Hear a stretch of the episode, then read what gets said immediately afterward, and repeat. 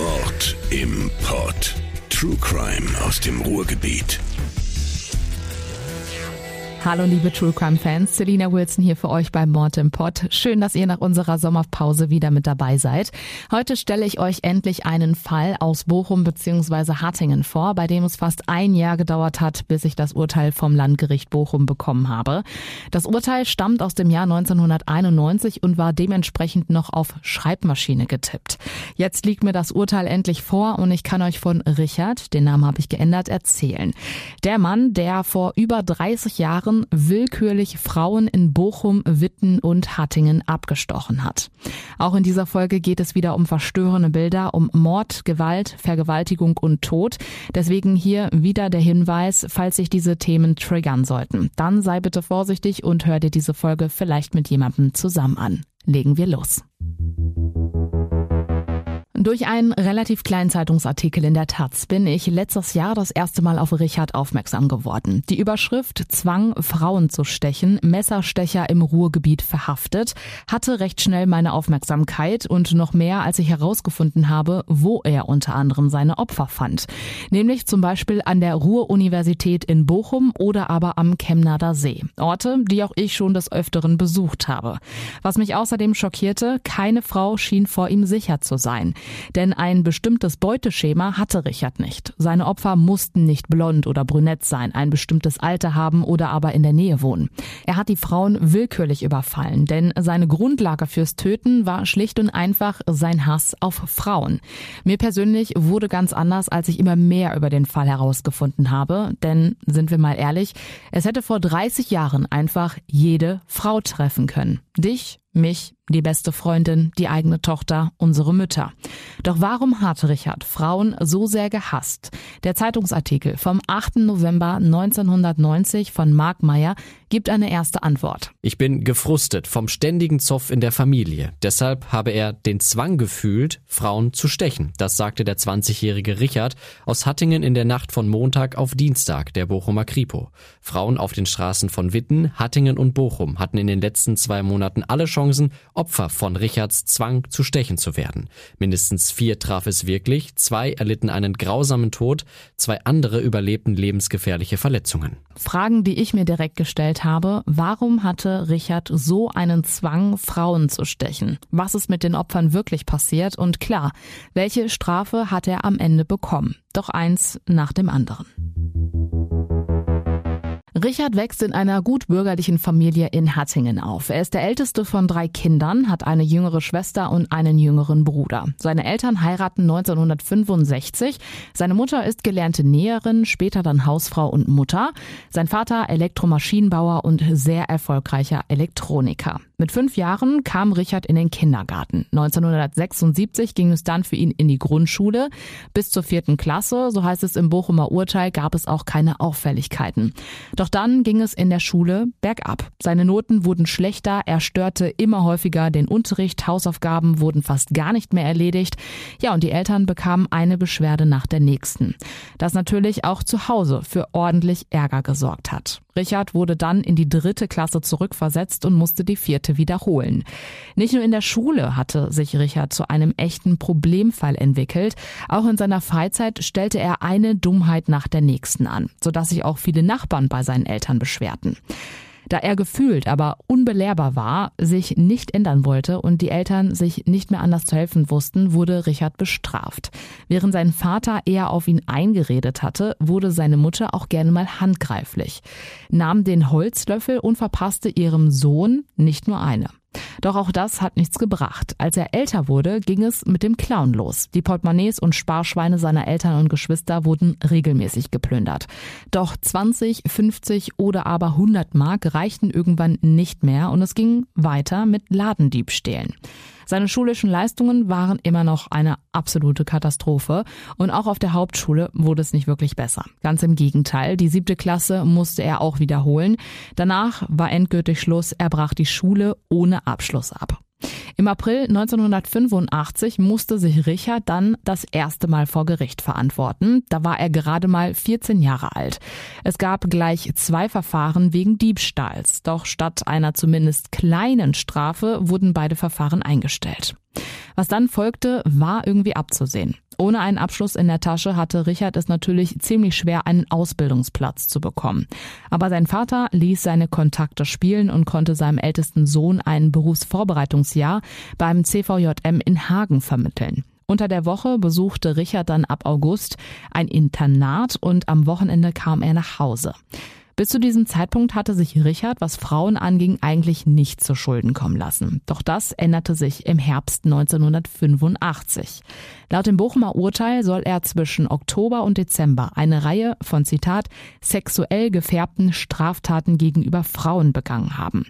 Und wir sprechen hier wirklich von einer Reihe, denn er hat zwischen 10 und 15 Mal Frauen auf offener Straße überfallen und belästigt. Seine Masche war auf dieselbe. Von dem CVJM Heim ist er entweder zu Fuß oder aber mit dem Fahrrad los und hat sich abgelegene Wege gesucht. Dort hat er auf seine Opfer gewartet und war es eben eine Frau, ganz gleich wie sie ausgesehen hat, hat er ihr von hinten in den Schritt gefasst und ihre Brüste betatscht. In einigen Fällen soll er die Frauen auch zu Boden gerissen haben. Danach ließ er los und hat das weitergesucht. Am 16. Dezember 1985 legte Richard dann aber nochmal einen drauf auf. Er folgte damals einer Schülerin nach Hause. Bevor sie allerdings in ihrem Elternhaus ankam, legte der damals erst 14-Jährige seinen Arm um ihren Hals, riss sie zu Boden und kniete auf dem Mädchen. Dabei stieß er ihr sein Knie in den Bauch, fasste ihr unter die Jacke und Bluse, riss ihr das Unterhemd auf, den BH und begrapschte ihre nackte Brust. Das reichte ihm aber offenbar noch nicht und öffnete den Bund ihrer Hose. Da alles ganz schnell gehen sollte, zerstörte er ihren Gürtel mit Gewalt, ihr in ihre Unterhose und versuchte mit dem Finger in sie einzudringen. Dann endlich aber die Rettung. Eine Passantin näherte sich und Richard ließ von der Schülerin los. Die Zeugin hatte sofort die Polizei alarmiert und die konnte Richard kurze Zeit später in der Nähe des Tatorts festnehmen. Bereits auf der Wache hatte er die Tat und auch andere Überfälle zugegeben. Keine 24 Stunden später saß er in Untersuchungshaft. Wo genau, ist nicht bekannt. Im Februar 86 wurde die U-Haft dann aufgehoben und für Richard ging es ins Westfälische Landeskrankenhaus in der Hart, einem Fachkrankenhaus für Kinder- und Jugendpsychiatrie. Dort sollte vor allem eins passieren. Es sollte ein psychologisches Gutachten über ihn erstellt werden, um zu gucken, wie weit er überhaupt in seiner Entwicklung ist und ob er überhaupt strafrechtlich zur Verantwortung gezogen werden kann und inwiefern er überhaupt schuldfähig ist. Alle Untersuchungen ergaben, dass Richard, wenn man das so sagen kann, normal war. Alle Werte lagen im Normalbereich. Allerdings gab es eine sogenannte Chromosomanomalie. Anstelle von 46 XY-Chromosomen hatte Richard ein Y-Chromosom mehr. Männer mit diesem Merkmal sind in der Regel sehr groß. Richard war mit gerade mal 14, 15 Jahren gut 1,90 Meter, recht untypisch, da seine Eltern recht klein waren. Weitere Merkmale bei dieser Anomalie ist eine verlangsamte Entwicklung im geistig-psychischen Bereich. Oft sind diese Menschen eher impulsiv, aggressiv, unausgeglichen und isoliert. All diese Merkmale soll der damalige Gutachter auch bei Richard festgestellt haben, wobei eine ausgeprägte Kontaktstörung eines seiner Hauptprobleme gewesen sein soll. Schon zu Kinderzeiten soll Richard keine richtigen Freunde gehabt haben. Der Gutachter kam letztendlich zu der Entscheidung, dass Richard schuldfähig ist. Seine Chromosomanomalie sollte jedoch berücksichtigt werden. So hatte ein Sachverständiger eine psycho- und soziotherapeutische Behandlung vorgeschlagen, die insbesondere auch den psychosexuellen Bereich abdeckt. Zudem stufte er Richards Wiederholungsgefahr als hoch ein.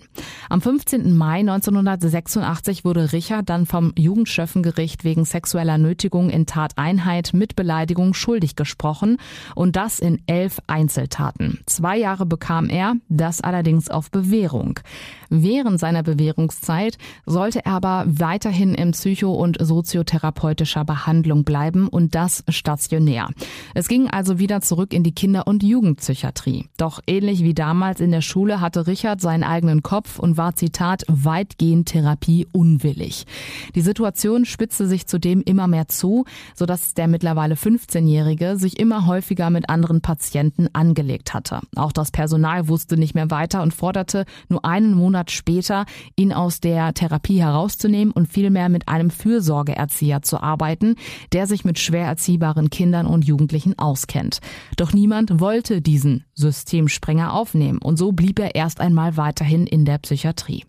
Doch auch das war natürlich keine Dauerlösung, denn auch auch in der Klinik war man mit ihm schlichtweg überfordert. Statt ihm richtig Hilfe zukommen zu lassen, hatten sich seine Ärzte, seinen Bewährungshelfer und seine Ärzte darauf geeinigt, dass Richard die Einrichtung im März 87 verlässt und wieder zurück zu seinen Eltern ziehen soll. Für mich ehrlich gesagt unbegreiflich. Zu Hause sollte er dann ambulant an den Therapien teilnehmen. Nur dreimal dürfte er raten, was genau nicht funktioniert hat. Genau, Richard hat seine Sitzungen so gut wie nie wahrgenommen. Zu groß sei die Distanz von seinem Elternhaus in Hattingen und der Klinik gewesen. Immerhin waren es 70 Kilometer Hin- und Rückfahrt. Ein Therapieplatz ganz in der Nähe von Hattingen zu bekommen, wurde leider abgelehnt. Und da saß nun der mittlerweile 16-jährige Richard bei seinen Eltern ohne Schulabschluss, abgebrochene Ausbildung und vorbestraft. Um irgendwie an Geld ranzukommen, hatte Richard sich mit Gelegenheitsjobs über Wasser gehalten und seinen Trieb, Frauen aufzulauern und sie zu überfallen, wurde in keinster Weise gedämmt.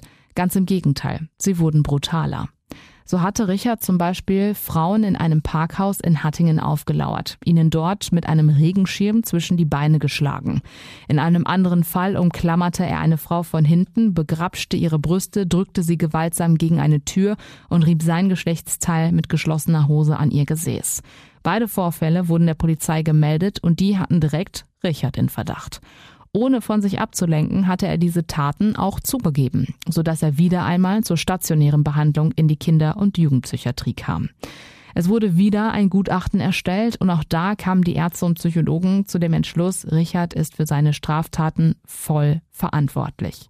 Zitat Während der Taten war der Angeklagte bewusstseinsklar. Ein Schwachsinn liegt dem Gutachten zufolge nicht bei ihm vor. Allerdings betonte die Sachverständige noch einmal, dass bei Richard eine nicht unerhebliche Persönlichkeitsstörung vorliegt. Er sei unfähig, soziale Kontakte zu knüpfen. Empathie für andere zu empfinden fällt ihm schwer. Er lebt weiterhin ziemlich isoliert und reagiert oft impulsiv und aggressiv. Auch in diesem Gutachten wurde Richards Wiederholungsgefahr wieder einmal als hoch eingestuft. Im November 1987 wurde Richard dann vom Jugendschöffengericht zu einer unbestimmten Jugendstrafe verurteilt, das ein Mindestmaß von einem Jahr und drei Monaten und einem Höchstmaß von drei Jahren und sechs Monaten vorsieht. Dieses Mal wollten die Richter keinen Fehler machen und sehen, ob Richard sich ändert, an sich arbeitet. Und so ging es von der Psychiatrie in die JVA nach Heinsberg. Ich weiß nicht, ob ihr euch noch an den Fall von Michael S. erinnern könnt. Aber ähnlich bei ihm tat auch Richard diese Haft offenbar gut. Denn der Vollzug entwickelte sich durchaus positiv. Zu den Sozialarbeitern und Beamten hatte der Angeklagte ein Zitat gutes und vertrauensvolles Verhältnis. Außerdem konnte Richard hinter Gittern endlich eine Ausbildung machen und wurde Hochbaufacharbeiter. Als er fast zwei Jahre in Heinsberg im Gefängnis saß, hatte das Amtsgericht Geilenkirchen seine Strafe dann aber tatsächlich ausgesprochen. Drei Jahre und sechs Monate. Richard hatte also die Höchststrafe bekommen. Die Zeit in der Jugendpsychiatrie wurde ihm angerechnet und so wurde er am 1. Dezember 1989 wieder freigelassen. Er bekam seinen alten Bewährungshelfer und sollte nach seiner Entlassung an einer Sexualtherapie bei Pro Familia in Bochum teilnehmen. Außerdem ging es für Richard wieder einmal zurück zu seinen Eltern, die allerdings ein neues Haus gebaut hatten. Ein großer Vorteil für Richard, denn jetzt hatte er endlich ein eigenes Zimmer, einen eigenen Rückzugsort. Arbeitstechnisch schien es bei dem Angeklagten auch endlich zu laufen, denn gleich zu Jahresbeginn hatte er eine Arbeitsstelle gefunden. Doch im Sommer dann ein dummer Arbeitsunfall, bei dem Richard sich an der Wirbelsäule verletzt hatte und seitdem immer wieder Rückenprobleme hatte. Eine Krankmeldung nach der nächsten kam beim Arbeitgeber überhaupt nicht gut an und so gab es Ende September die Kündigung. Statt sich aber einen neuen Job zu suchen, war Richard ab dem Zeitpunkt arbeitslos. Für mich die erste rote Flagge. Zweite rote Flagge, im Elternhaus gab es zwischen seiner Mutter und seinem Vater ständig Streit. Denn die hatten ein 20-jähriges Mädchen aus der DDR bei sich aufgenommen. Richards Mutter war der festen Überzeugung, dass ihr Mann sie betrügen würde. Es kam zu heftigen, teils handgreiflichen Streits, sodass am Ende Richards Vater tatsächlich ausgezogen ist und die Scheidung drohte. Richard konnte gefühlt machen, was er wollte. In den Augen seiner Mutter war immer alles falsch. Und so fühlte er sich laut Urteil gegängelt, eingeengt und bevormundet. Genau diese Zeit muss letztendlich auch der Punkt gewesen sein, der, wie man so schön sagt, das fast zum Überlaufen gebracht hat. Denn in Richard muss es gebrodelt haben.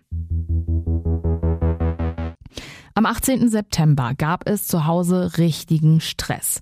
Richard und seine Mutter hatten sich mal wieder gestritten. Worum es ging, das ist nicht bekannt. Aber Richard muss so gefrustet gewesen sein, dass er es nicht mehr zu Hause ausgehalten hatte. Gegen 21.30 Uhr ist er mit dem Bus nach Bochum gefahren. Sein Ziel eigentlich ein Bordell, um dort seinen Frust abzulassen.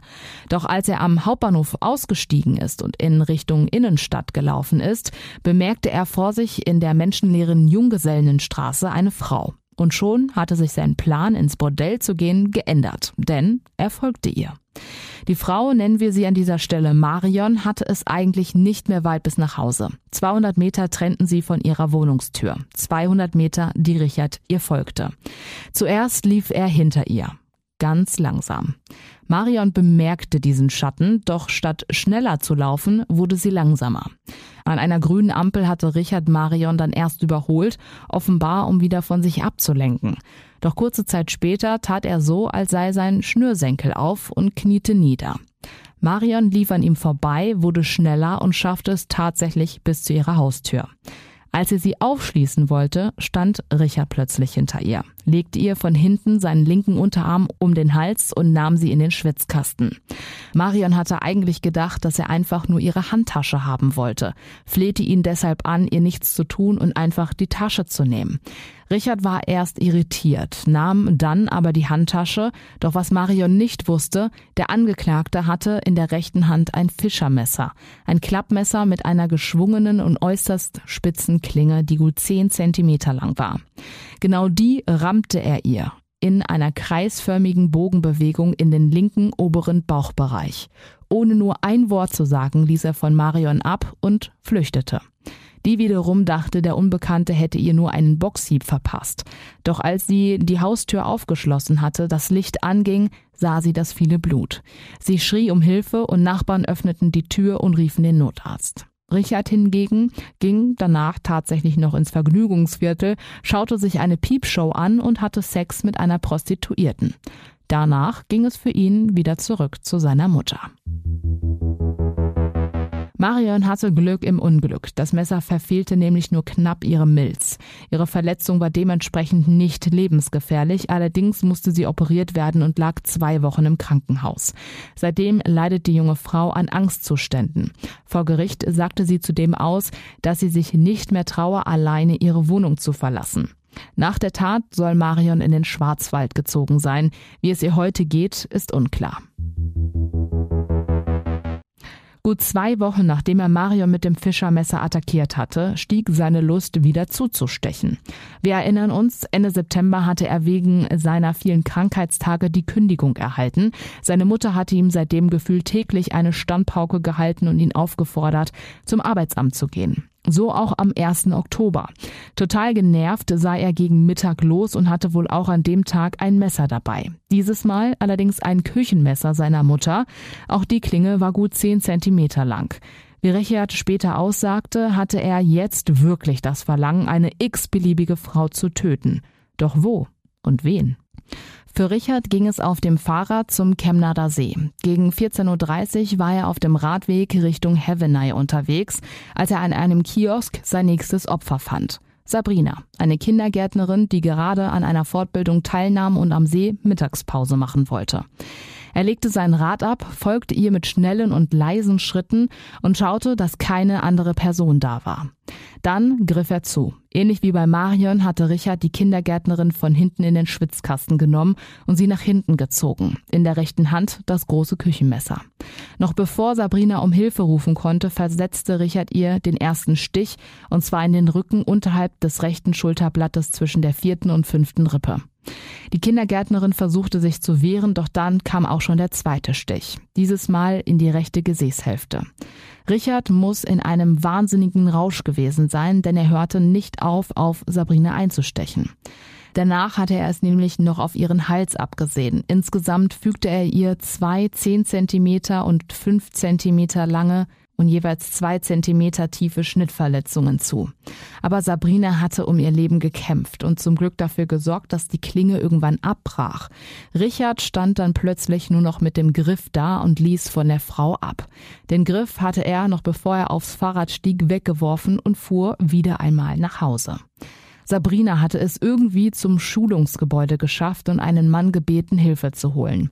Sabrina wurde schwer verletzt ins Marienhospital nach Witten eingeliefert und auch sie musste operiert werden. Lag einige Tage sogar auf der Intensivstation, aber sie überlebte. Ende des Monats spitzte sich die Situation dann noch einmal zu. Richards Eltern hatten einen heftigen Streit, der darin endete, dass Richards Mutter die Frontscheibe vom Auto ihres Ehemanns zertrümmerte. Alle bekamen es mit. Die Geschwister, die Nachbarn und natürlich Richard. Am nächsten Tag, es war der 25. Oktober, steckte Richard wieder einmal ein Küchenmesser seiner Mutter ein. Klingenlänge 15 Zentimeter. Da sein Rad einen Platten hatte, fuhr er morgens gegen 8 Uhr mit dem Bus nach Hattingen. Dort wollte er sich beim Arbeitsamt nicht wie wünschenswert um einen neuen Job bemühen. Nein, er holte schlichtweg beim Sozialamt einen Scheck im Wert von 319 Mark ab. Der Check wurde dann auch direkt eingelöst und mit dem Geld ging es in den nächsten Fahrradladen.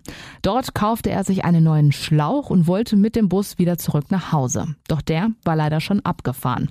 So hatte er sich entschlossen, nach Hause zu laufen. Leider, denn gegen 9.40 Uhr, also am helllichten Tag, traf er auf der Hüttenstraße sein nächstes Opfer. Eine junge Mutter, die mit ihrem sechs Monate alten Baby im Kinderwagen spazieren ging. Auch ihr folgte er leise. Erst mit großen, dann mit immer geringerem Abstand. Sibylle, auch den Namen habe ich erfunden, ist unglücklicherweise in eine abgelegene Seitenstraße abgebogen. Perfekt für Richard, denn auch hier war er wieder ungestört und konnte sich der jungen Mutter von hinten nähern. Statt sie wie seine vorherigen Opfer in den Schwitzkasten zu nehmen, zückte Richard sofort das lange Küchenmesser und bohrte es ihr in den linken Rückenbereich in Höhe der sechsten Rippe. Er zog es raus und warf es unterwegs weg. Danach ging es für ihn wie gewohnt nach Hause Hause und hatte sich später noch mit einem Kollegen getroffen. Anders als bei den anderen Stichwunden war der von Sibylle ziemlich heftig. Dieser eine Stich war so tief, dass der linke Lungenunterlappen und mehrere Schlagaderäste verletzt wurden. Sibylle verblutete und zwar langsam von innen. Mit letzter Kraft schaffte sie es zu einem Haus und klingelte. Vor den Augen der Bewohner und ihres Kindes brach sie dann zusammen. Im Knappschaftskrankenhaus in Bochum-Langendreher wurde sie notoperiert, doch leider ohne Erfolg. Sibylle starb um 13 Uhr an ihren Verletzungen. Verletzungen. Und so wurde die junge Mutter aus Hattingen sein erstes, aber nicht letztes Mordopfer. Jetzt fragen sich vielleicht einige von euch, wie konnte Richard überhaupt so lange unentdeckt bleiben? Es gab doch zwei Opfer, die überlebt hatten. Konnten die den Täter nicht genau beschreiben? Und außerdem, die Polizisten hatten doch eigentlich Richard schon ein bisschen auf dem Kieker. Er war ja schließlich auch Polizei bekannt. Die Kriminalpolizei hatte nach diesen drei Vorfällen ja eine Sonderkommission eingeleitet. Und von einem Arzt hatten sie auch den Hinweis bekommen, Richard zu überprüfen. Gesagt, getan. Und so sind die Beamten eben zu Richard nach Hause. Dort sollte er ihnen auch sagen, was er am 25. Oktober gemacht hatte. In dem Urteil steht, der Angeklagte berichtete von seiner Fahrt mit dem Bus in die Hattinger Innenstadt am fraglichen Morgen, behauptete jedoch zur Tatzeit bereits bei dem Zeugen Zeugen gewesen zu sein und so ein Alibi zu haben. Nachforschungen bei den verschiedenen Stellen Arbeitsamt, Sparkasse, Fahrradgeschäft bestätigten die Darstellung des Angeklagten. Ja, und damit hatte Richard für den Tag ein Alibi und die Beamten hatten ihn deswegen als Zitat unverdächtig angesehen und blieb daher auf freiem Fuß. Ein fataler Fehler, denn am 2. November 1990, also nur eine Woche nach Sibylles Mord, zog Richard wieder einmal los. Dieses Mal wieder mit dabei sein altes Fischermesser, das er wiedergefunden hatte. Mit dem Fahrrad ging es gegen 13.30 Uhr Richtung Chemnader See. Ohne ein wirkliches Ziel kam er irgendwann an der Ruhr-Universität in Bochum an. Mittlerweile war es auch schon 15 Uhr, als er sein Fahrrad in der Nähe des Auditoriums abstellte und durch die Gegend lief über das Unigelände bis hin zum Parkhaus West. Auf Parkdeck 1 setzte er sich dann auf einen Betonsims und wartete. Natürlich klar auf sein nächstes Opfer. Dieses Mal traf es Julia, eine Jurastudentin, die gerade von einer Vorlesung kam und zu ihrem Auto laufen wollte. Als Julia an Richard vorbeilief, streckte er seinen Arm aus und legte ihr den Unterarm unter den Hals. Julia muss völlig perplex gewesen sein und hatte keine Chance, sich irgendwie bemerkbar zu machen. Denn Richard hatte sie in dem menschenleeren Parkdeck nach hinten gerissen, sodass sie direkt zu Boden fiel. Laut dem Urteil soll sie wohl noch einmal nach Hilfe gerufen haben, doch niemand hörte die Jurastudentin. Richard zögerte nicht einen Moment. Er hatte in der einen Hand das Fischermesser, und stach gleich zweimal in ihre linke Brust, ganz in die Nähe ihres Herzens. Laut Urteil ließ Richard von Julia ab und glaubte, dass sie bereits tot sei. Doch die Studentin bewegte sich noch und drehte sich in die Bauchlage. Voller Hass, voller Wut hatte Richard dann offenbar mehrfach auf Julias Rücken eingestochen. Wie oft genau ist nicht bekannt. Julia drehte sich dann doch nochmal zurück auf den Rücken um dann aber wirklich sicher zu gehen, dass sie diesen Überfall nicht überleben würde, stach der 20-Jährige dann noch ein letztes Mal mit voller Wucht auf ihren Oberkörper ein. Julia verstarb noch am Tatort. Richard wollte eigentlich so schnell es ging das Parkhaus verlassen. Doch dann änderte er seinen Plan. Er ging nämlich wieder zurück und wollte jetzt die Leiche beseitigen. Wie? Mit dem Auto des Opfers. Julia hatte ihre Autoschlüssel noch in der Hand. Richard nahm ihr sie ab und probierte sämtliche Pkw aus, bis die Schlüssel endlich passten. Noch bevor er die Studentin aber in den Kofferraum legte, verspürte er so langsam den Drang, sie nackt zu sehen. Also beschloss er, sie untenrum auszuziehen.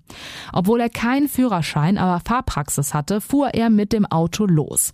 Er hatte beschlossen, die Leiche in ein Waldstück in die Nähe von Haltern zu bringen, eine Gegend, die er seit seinem Aufenthalt im Westfälischen Landeskrankenhaus sehr gut kannte. Es ging über die A43 und weiter über Landstraßen bis hin zu einem Waldparkplatz der Zeche Haltern. Dort legte er sie in Rückenlage am Rande des Parkplatzes ab. Statt aber schnell wieder zu verschwinden, sah er sein Opfer halb bekleidet dort liegen. Und genau das muss ihn wortwörtlich angemacht haben. Obwohl Julia schon längst tot war, schob er nun auch ihr Oberteil nach oben und befriedigte sie mit dem Finger. Danach öffnete er seine Hose und fing an, über ihr zu onanieren. Nachdem er zum Samenerguss kam, zog er sich an, stieg ins Auto der Getöteten und fuhr zurück zur Ruhr-Uni, wo er das Auto wieder abstellte. Danach ging es wieder rauf auf sein Fahrrad und wie immer nach Hause. Frisch geduscht machte er sich am selben Tag dann aber doch wieder zur Uni und fuhr tatsächlich am selben Abend noch mit Julias Auto durch Essen. Dort warf er dann laut Gerichtsunterlagen auch die Tasche mit all ihren Papieren aus dem Fenster und fuhr zurück nach Hattingen. Dort traf er sich dann mit einigen Kollegen in seinem Stammlokal und drehte noch am selben Abend und am Tag darauf mit genau diesem Auto mehrere Runden. Doch so langsam wurden seine Kollegen misstrauisch. Wem gehörte das Auto? Wie ist er da dran gekommen? Und warum war da dieser große, dunkle Fleck, der nach Blut aussah im Kofferraum? Richard hatte erst versucht, sich rauszureden. So hieß es zum Beispiel, er habe zufällig die Autoschlüssel in dem Parkhaus gefunden und schnell auch das dazugehörige Auto. Doch das glaubten sie ihm nicht. Und so erzählte er doch tatsächlich die Wahrheit. Er habe die Eigentümerin getötet und ihre Leiche im Münsterland vergraben. Er habe einfach rot gesehen, als sie sich sexuell annäherten und sie über ihn lachte. Julias Leiche wurde noch am selben Tag, also am 2. November, von einem Fußgänger entdeckt. Die Obduktion am nächsten Tag ergab, dass ihr Täter ganze 13 Mal auf sie eingestochen hatte. Dabei mehrfach ihr Herz und auch ihre Lunge traf. Auch Julia ist letztendlich an ihren inneren Verletzungen verblutet. Wo und wer war dieser Messerstecher? Die Polizei suchte, tappte aber weiterhin im Dunkeln und stand immer mehr unter Druck, endlich diesen Mörder zu finden. Mittlerweile hatten sich diese grausamen Taten natürlich rumgesprochen und Frauen in Witten, Bochum, Hattingen und Umgebung hatten immer mehr Angst, das nächste Opfer zu werden. Die Polizei hatte daraufhin auch allen Frauen geraten, sich sowohl abends als auch tagsüber nicht mehr alleine draußen aufzuhalten. Dann endlich gab es die erste heiße Spur. Die Bekannten von Richard hatten sich drei Tage nach dem Mord an Julia der Polizei anvertraut. Sie hatten ihnen geschildert, was Richard ihnen erzählt hatte. Und so langsam fügte sich das Bild und den Beamten wurde so langsam klar, wer hinter all diesen Überfällen stecken musste. Noch am selben Tag wurde Richard in seinem Elternhaus vorläufig festgenommen. Sechsmal wurde er verhört und gab neben dem Mord an Julia auch die anderen Überfälle ziemlich schnell zu. Versuchte aber auch den Beamten klarzumachen, warum er so einen Hass auf Frauen hatte. Die Polizei hatte seine Aussage geprüft und festgestellt, dass Richard wirklich die Wahrheit sagt. Denn die Autoschlüssel fanden sie bei ihm. Auch konnte Richard ihnen sagen, wo sie das Küchenmesser finden würden, mit dem er Sibylle tödlich verletzt hatte. Nachdem sie die Tatwaffe gefunden hatten, stand für die Kripo fest, ja, wir haben unseren Messerstecher aus dem Ruhrgebiet. Was ist dann mit Richard passiert? Er kam wieder einmal in Untersuchungshaft und es wurden wieder einmal Gutachten über ihn erstellt. Die Ärzte kamen zu dem Entschluss, dass der 20-Jährige schuldfähig und steuerungsfähig schwerwiegend eingeschränkt war, aber nicht etwa schwachsinnig. Richard hatte zu dem Zeitpunkt einen IQ von 96, was recht durchschnittlich war. Er wusste offenbar ganz genau, was er tat, doch durch seine fehlende Empathie, durch seine Kontaktstörung, seine Unzufriedenheit und fehlenden Therapien wusste er sich offenbar nicht anders zu helfen, als seinen Frust weiterhin an Frauen abzulassen. Wie in den Unterlagen hervorgeht, soll er bei seinen Taten eine besondere Macht gespürt haben, und zwar immer dann, wenn er seine Opfer eben mit dem Messer quälte. Außerdem fühlte er sich sexuell erregt, so steht in dem Bochumer Urteil, nach den Taten fand er dann jeweils für einige Zeit in der Erinnerung sexuelle Befriedigung. Wenn alsdann die Erinnerungen zu verblassen begannen, trieb es ihn zur Begehung einer neuen Tat. Die Ärzte waren sich zudem sicher, dass Richard in allen Fällen zielgerichtet gehandelt hat und war bei allen Gesprächen vollkommen bewusstseinsklar. Es wurden keine krankhaften seelischen Störungen bei ihm festgestellt, wie etwa Schizophrenie. Es gab auch keine Anzeichen auf Wahnideen oder ähnliches. Die Ärzte hatten natürlich seine Chromosomanomalie noch im Hinterkopf, dass er Einzelgänger war, Probleme hatte, emotionale Beziehungen einzugehen und oft impulsiv und aggressiv war. Es zwischenzeitlich aber doch durchaus schaffte, sich anzunehmen anzupassen, wie etwa als er in der JVA in Heinsberg einsaß oder aber Bekanntschaften in seinem Stammlokal pflegte. Doch sobald er sich in irgendeiner Art und Weise verletzt oder gekränkt fühlte, rastete er wieder aus. Dabei spielte, wie schon erwähnt, seine Mutter eine nicht unerhebliche Rolle. Doch warum wurde Richard zum Mörder? Das Urteil gibt darauf, wie ich finde, eine klare Antwort. Seine Motive zur Begehung der Taten waren vielfältig. Er handelte einmal, um seine Aggressionen abzubauen und um seinen inneren Frust über die von ihm als unerträglich empfundenen Lebensumstände loszuwerden. Weibliche Opfer suchte er sich deswegen aus, weil sich im Laufe der Zeit ein regelrechter Hass auf Frauen herausgebildet hatte. Verantwortlich hierfür war einmal die von ihm von jeher als ungerecht ungerecht und einengend empfundene Behandlung durch seine Mutter, einschließlich deren Züchtigungen, zum anderen das Verhalten der Bekannten aus der DDR, von der der Angeklagte glaubte, dass sie die Ehe seiner Eltern zerstört hatte. Doch jetzt musste ein vernünftiges Strafmaß gefunden werden. Anders als die früheren Gutachter war man jetzt der Meinung, dass durch seine bestehende Persönlichkeitsstörung und Fehlentwicklung eine andere schwere seelische Abartigkeit bei Richard vorliegt. Doch die Richter haben sich dazu entschlossen, Richard wegen zweifachen Mordes und zweifachen versuchten Mordes zu verurteilen. Denn für sie stand am Ende der Verhandlungstage fest, Richard hat aus Heimtücke getötet. Der 20-Jährige habe seine ahnungs- und wehrlosen Opfer jeweils plötzlich und teilweise von hinten an menschenleeren Orten überfallen. Genau dies war so von ihm gewollt. Tatzeiten, Tatorte und Tatopfer hatte er unter diesen Gesichtspunkten ausgesucht. Der erste Überfall an Marion ist noch einmal separat zu sehen, denn Marion hatte Richard, bevor er sie an ihrer Haustür ja überfallen hatte, bemerkt und gesehen.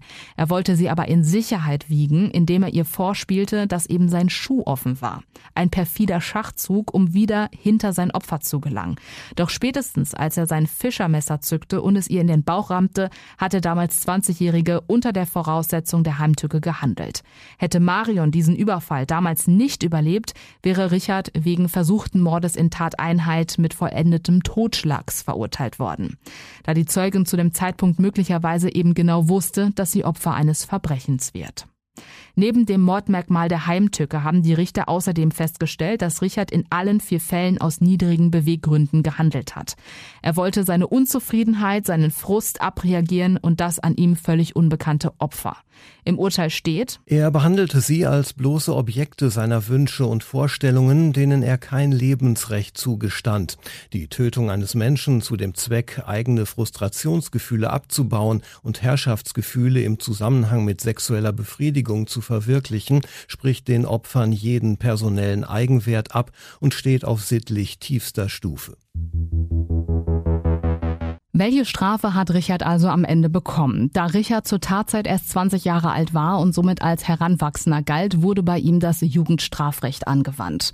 Ebenfalls berücksichtigt wurde natürlich seine Vergangenheit, seine fehlgeschlagenen Therapien und man wusste natürlich auch über seine Chromosomanomalie Bescheid. Doch das entschuldigte natürlich in keinster Weise willkürlich auf Frauen einzustechen und sie zu töten. Mit all den Fakten im Hinterkopf hat sich die Jugendstrafkammer dann aber darauf geeinigt, nicht Richard zu zehn Jahren Haft zu verurteilen. Im Jugendstrafrecht ist das die Höchststrafe. Diese Strafe hat er aber nicht in irgendeiner JVA abgesessen, sondern wieder einmal in einem psychiatrischen Krankenhaus.